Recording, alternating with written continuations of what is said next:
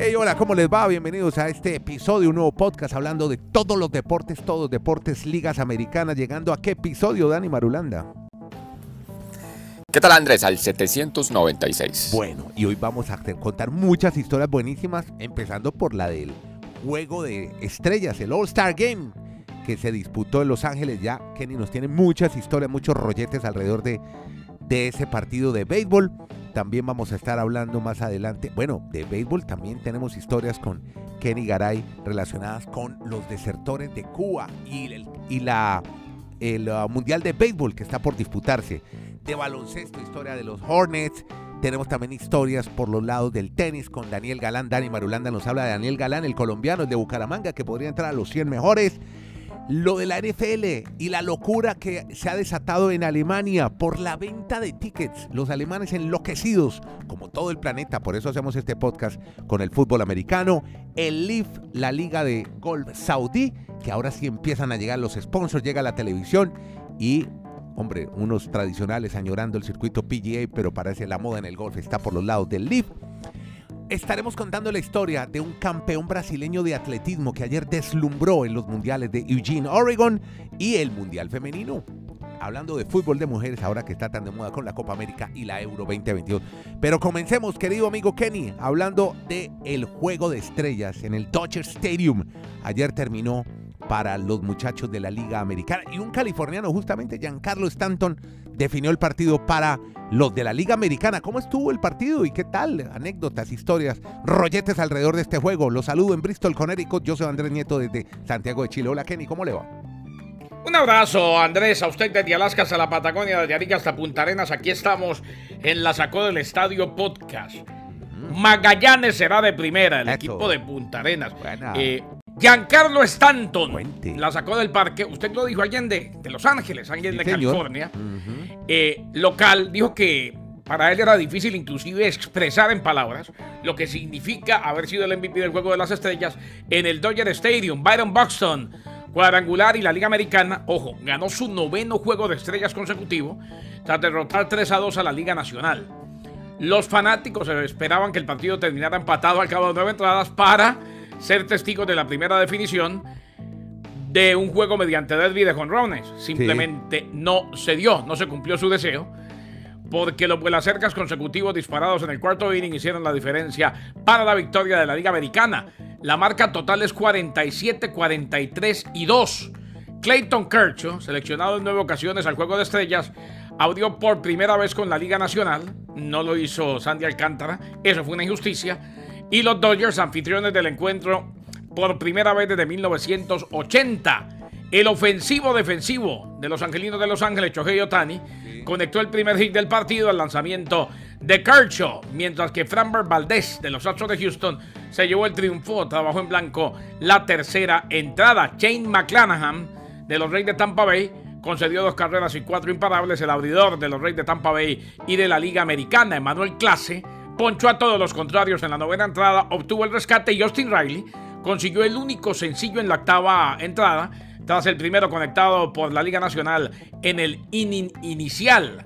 Stanton puso fin a su sequía al bateo de 7 y 0 en el encuentro con una velocidad de 110,2 millas por hora en su jonrón. También anotó José Ramírez que empató la pizarra en aquel momento 2 a 2, terminó ganando la americana 3 a 2 y fue una victoria importante porque mantiene la racha victoriosa, es la novena consecutiva, reiteramos, de la Liga Americana. Y una nota aparte. Sí, señor. Un niño, niño, en la conferencia de prensa de Clayton Kershaw, eh, estaba allí, terminó la conferencia, se le acercó, tenía un uniforme de béisbol, y le dijo mi papá, mi abuelo, no mi papá, mi abuelo, eh, era un gran admirador suyo.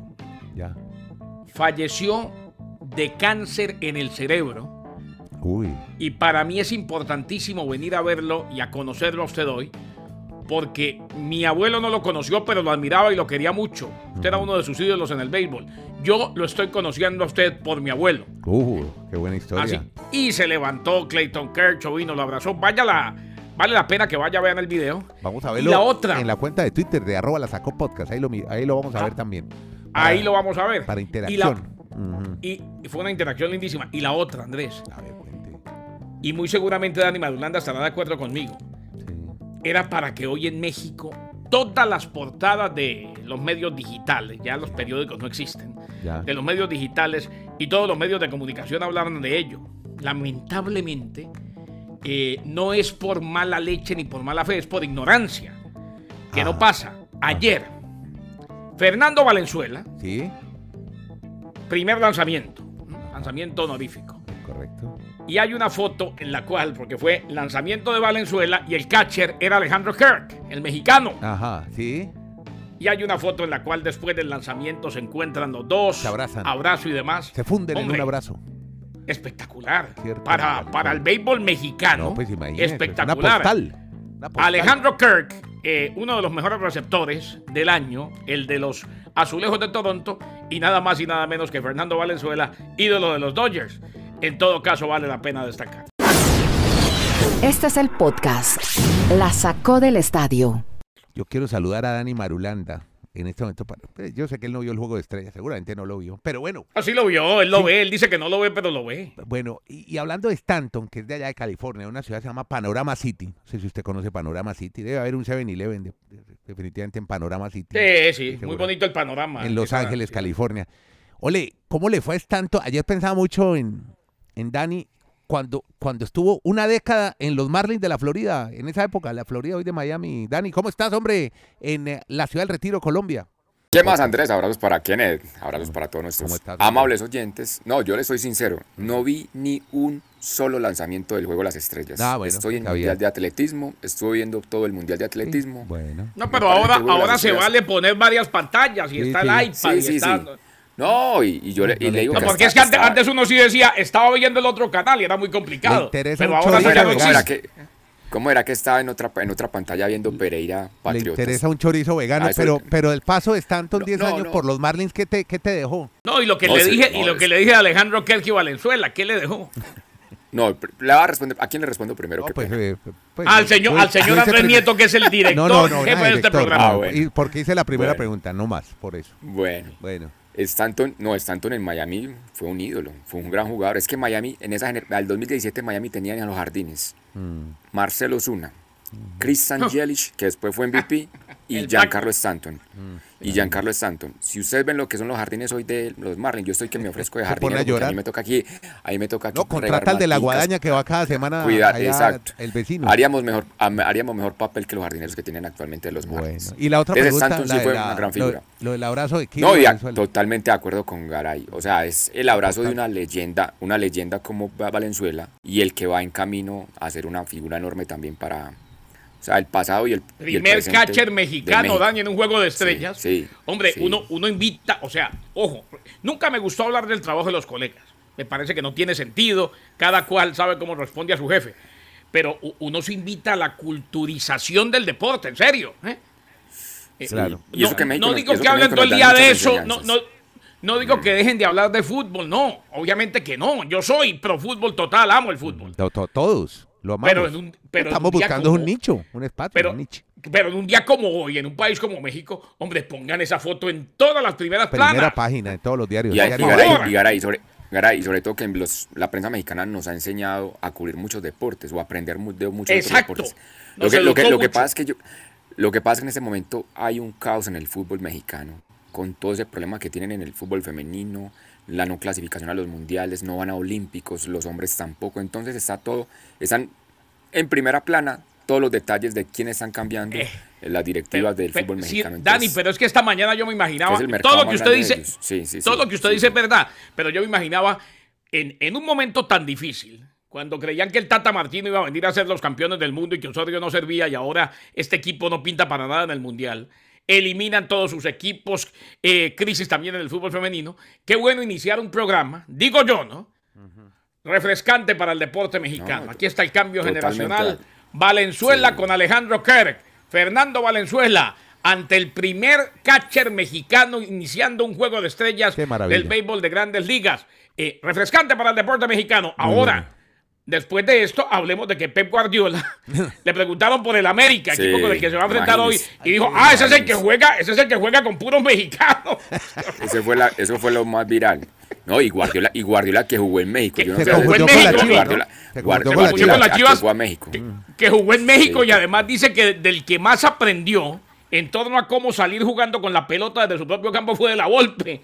Pero bueno. Bueno, ahí tienes el paso por México. Oiga, ya que mencionábamos a México, me dio por meterme al diario Ovaciones. Noticia de primera página. Colombiano Camilo Vargas lidera equipo Liga MX, Juego de Estrellas ante MLS México. ¿Cómo le parece, Camilo Vargas? Porque es que hay una noticia relacionada con el béisbol que nos llama mucho la atención aquí en este podcast y tiene que ver, hombre, Kenny, con los desertores de Cuba que no van a poder jugar el Mundial de Béisbol. ¿Cómo es la historia? Eh, y es que, a ver, lo clarificó Andrés, lo clarificó Dani. Me parece un tema apasionante donde las cosas hay que decirlas con pinzas, pero hay que decirlas.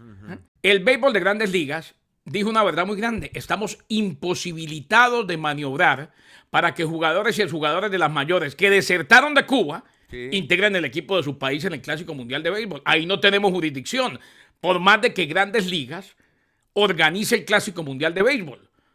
¿Por qué? Porque es que al fin y al cabo, el equipo de Cuba lo manda a Cuba. Claro. Y recordemos que la Asociación de Peloteros Cubanos Profesionales se formó con el propósito de conseguir su participación en el torneo que se disputa del 8 al 21 de marzo, o sea, Clásico Mundial. La Federación Cubana de Béisbol no considera para sus equipos nacionales a los jugadores que abandonaron la isla. Y Ron Manfred, el comisionado, dijo en esta festividad del Juego de Estrellas que Major League Baseball carece de la capacidad para modificar las reglas. O sea, eh, yo soy de los que quiero ver un equipo de cubanos en el exilio. Apoyo a mi amigo, hermano, amigo de esta casa, hermano nuestro y colega, compañero, el Duque Hernández. Pero tiene razón Manfred, la jurisdicción no es de él. ¿eh? O sea, él no le puede decir a Cuba, vea, ustedes manden equipo, pero mande cinco que aquí le ponemos los otros 15. No, así no puede ser. Y Andrés, venga, en el tema también de la Serie Mundial de Béisbol, hablaron Albert Pujols y Miguel Cabrera. Del clásico. Pujols dijo, del Clásico Mundial de Béisbol, perdón, dijo Albert Pujols, no cuenten conmigo, no voy a representar a mi país, a República Dominicana, 2022 es mi última temporada jugando béisbol. Y Miguel Cabrera dijo que tampoco va a representar a Venezuela, que él sí espera jugar el año entrante en grandes ligas, pero no el Clásico Mundial de Béisbol. Eso sí, los dos abrieron la puerta para que los lleven al equipo a estas elecciones en condición de, de entrenadores, o al menos apoyando el cuerpo técnico o el staff de entrenadores de estas elecciones para el Clásico Mundial de Béisbol. Eh, Me queda una duda con, con lo de Dani, con el tema de Cabrera y Pujols. Ellos eh, me dicen que no quieren jugar, pero sí quieren entrenar. O sea, no entendí bien ese pedazo, Dani. Sí, no, quieren ser que estén invitados a las elecciones, pero en el cuerpo de entrenadores. y o sea, por que qué? Pero puedan por- apoyar. ¿Por qué no quieren jugar? Porque No. ya no, no sienten que Ya, ya, Ya, ya, ya. ya están, ya más de 20 años en eso, ya están, ¿sí? están están cansados. en las últimas. Ah, perfecto. Sí, sí, pero sí, si quieren ir en el, en el, eh, o sea, algún día quisieran ser eh, Sí, coaches de los equipos. aportar, apor- Ah, bueno. aportar en la parte de, exacto, bueno, de- de, entrenadores. Bueno, muy bien. Ah, y otra cosa, está Andrés eh, en un momento difícil o se metió en problemas con una declaración del comisionado. Cuente.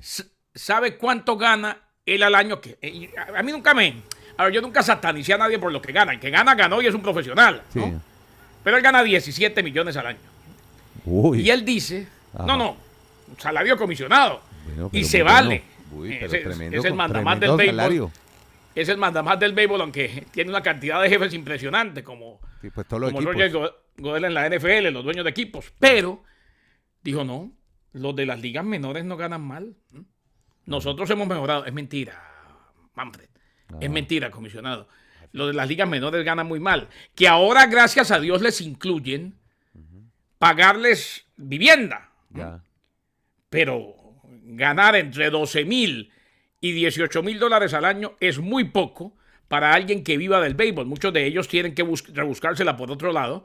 Claro, van y juegan en ligas eh, de invierno, vuelven a las grandes ligas buscando la oportunidad de que los llamen. Pero cualquiera de estos muchachos que no tenga, que no esté en el roster de los 40 del equipo del béisbol de grandes ligas, gana muy mal y claro que tienen que seguir mejorando los ingresos para ellos. Claro. Y ahora que es que en la NFL están hablando todos ya en alemán. ¿Cómo es la historia, Dani? El partido de la NFL para disputarse en Alemania. Ticketmaster, pues obviamente pone su aplicación para que la gente entre a una fila virtual para adquirir los boletos. Correcto. En menos de dos horas se acabó la boletería. porque había una fila, había una fila virtual de 650 mil personas. Hmm. Entonces, ¿cómo van, a, ¿cómo van a hacer un estadio de 650 mil personas en, Alemania? en, ningún lugar del mundo. Entonces, ahí está la pasión que va a generar la serie internacional, porque por primera vez se va a tener un partido de temporada regular en Alemania, el estadio del Múnich, el Allianz Arena. Ahí estará entonces la locura de los alemanes viendo por primera vez la NFL. Un espectáculo bellísimo. Golf ahora porque otra vez el LIV, ¿no? La historia del LIV. Y ahora sí, parece que hay sponsors interesados en anunciar en la Liga Saudí esta nueva que surge, una nueva rama que le surge al golf profesional en el mundo. Sí, sí, los noto hasta preocupados a ustedes que tal vez no están mucho antes interesados con el golf. Ustedes levantan y ven Gara y Fox News y ve que la gente está hablando de la PGA. ¿Y quiénes se van y quiénes van a dar el salto? No, y de pronto aprende uno y qué tal que salga un contratico. claro. Exacto. Entonces día a día aparece una bombita. La que viene ahora es el tema de los sponsors. Aparentemente AT&T y Adidas estarían muy interesados en ser ya Imagínese usted. No, pues es que imagine Patrocinadores oficiales del Golf 54. Y TNT para las comunicaciones, ¿no? Están, ¿no? Ya hecho los ah. Audis. Ya empezaron a, cuadrar caja con todo eso que están invirtiendo. Por eso, ¿sabe? yo creo que el que ha sido más certero es el señor Erniels, que ha sido una figura histórica de, del golf, sobre todo para Sudáfrica y para la PGA. Él dice, ¿cómo va esta situación? Se van a tener que unir. O sea, pueden convivir los dos circuitos, el la PGA y el Golf 54, antes que entrar en esas polémicas y cada uno tirar para su lado, que podrían convivir y hacer un calendario donde todos los golfistas puedan participar de ambas circunstancias. y yo creo que como está el camino, no, no, no sería algo tan, tan descabellado. Tan descabellado, Yo creo que todos se pueden repartir ahí, participar de los dos circuitos. Oiga, mundiales de atletismo. Y ayer, gran noticia para Brasil, Suramérica, primera medalla de oro que gana este país en unos mundiales de atletismo y en una modalidad espectacular. 400 vallas, cuéntenos la historia del ganador. Andrés, es el dato, es que Brasil es un país con más de 200 millones de habitantes, con tanto talento y potencial para recurrir a personas en el atletismo, se imaginaría uno, aunque obviamente pues el deporte rey es el fútbol, pero que después de tantas ediciones del mundial es un hombre de ese país por primera vez gana la medalla de oro, hay que entrar a hacer un análisis muy correspondiente de por qué eso en Brasil. Cuando Brasil, por ejemplo, en el área de Sudamérica barren el atletismo, pues siempre ganan casi todas las modalidades, pero en los mundiales no lo había logrado y es Alison dos Santos, mm. que incluso tiene una historia de vida muy, muy compleja, muy, muy dura, porque él tiene una calvicie que no es prematura, es, es apenas un chico de 22 años, sino que cuando él tenía 10 meses de nacido, la abuela estaba cocinando un pescado y lamentablemente lo tenía él ahí en los brazos, se, les, se le cae el, sartén y, ah. y, le cae el aceite hirviendo en la cabeza, en los bracitos, parte del pecho, incluso la, a la misma abuela. Ellos estuvieron varios días internados en una clínica. Entonces desde esa edad, obviamente, pues perdió la posibilidad de, crecer el cuero cabelludo en la cabeza de Alison Dos Santos y él tuvo una adolescencia mm, traumática con ese muy, traumática sí porque él, mm. A él le daba vergüenza salir con esa quemadura y como no le crecía el cabello, pues se sentía muy mal y encontró en la forma del atletismo, pues tratar de encontrar un estilo de vida. Siempre se mantenía, decían sus profesores, ese chico siempre estaba con una gorrita, no se quitaba la gorrita, competía con gorrita, en toda parte iba con la gorrita porque... Y ahora, pues, es todo un héroe un en Brasil, logrando su primera oiga, y las medallas que faltan, me puse a ver la edad y uno pensaría, no, este señor anda en los 30, 22 años nomás tiene. 22, añitos, sí, exacto. muy joven. Mm. Un atleta paulista. El accidente, sí, de Sao Paulo, así es. Bueno, muy bien. Anaí Suárez. Sí, sí. sí Anaí Suárez, oiga, se metió cuarta, se metió cuarta, sí. Cuarta, ¿no? En 200 metros planos. Sí. Pues, hombre, en una semifinal. esta chica había sido plata también en los bolivarianos de Valledupar. En los 100 metros, hicieron el 1-2 por eso decíamos, oigan, Ecuador están trabajando muy bien el atletismo. Tienen unos velocistas, un grupo de atletas muy buenos. Y mire, ahí están los resultados, los estamos viendo. Unos países que uno no espera, porque está bien ver a Canadá, Estados Unidos, pero ver, por ejemplo, Noruega, Noruega también con atletas presentes. España también ha hecho un buen trabajo, sobre todo en medio fondo. Y esto de Ecuador en velocidad nos sorprende a todos. Bien por, por estos países que sí están invirtiendo el dinero donde es, en deporte y en atletismo. Podcast La Sacó del Estadio. En Twitter, arroba La Sacó Podcast.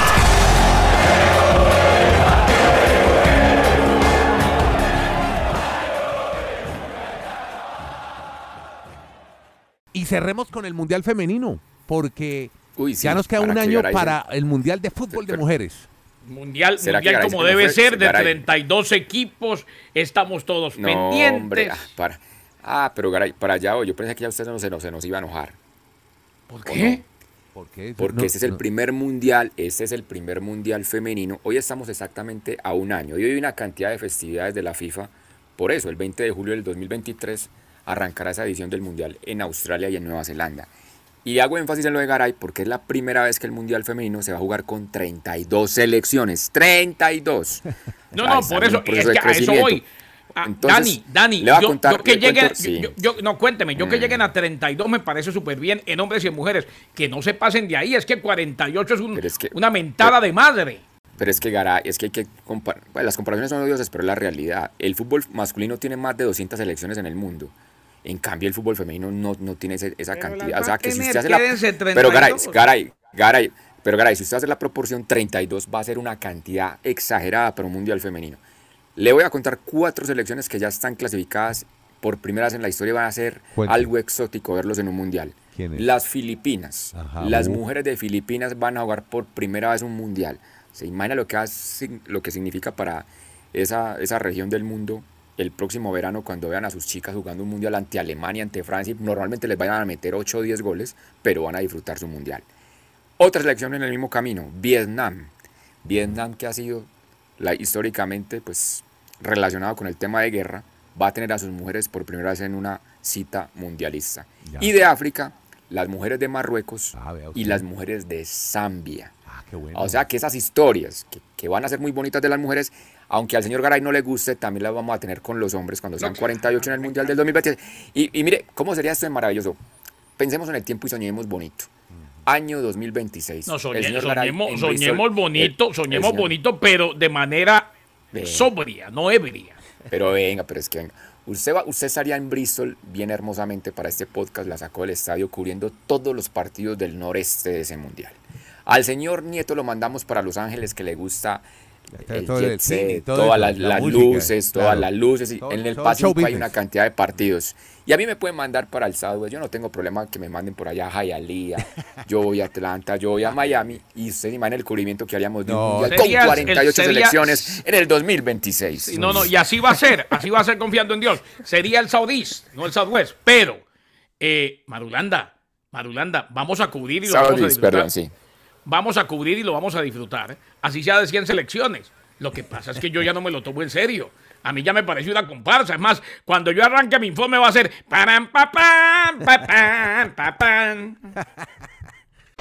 Muy queridos a Dani en el retiro, Kenny en Bristol, Connecticut, Nieto Molina desde Santiago en Chile. Muchas gracias a todos por oír en la plataforma donde usted está oyendo podcast de los, como dice Maru- Marulanda, todo- todos los días hay un podcast nuevo, hay 10 millones de podcasts, pero el suyo, el suyo se llama La Sacó del Estadio Podcast. Y aquí hablamos todos los días de deportes y ligas americanas. Gracias por oírlo, suscribirse y compartirlo. Que la pase bien. Gracias.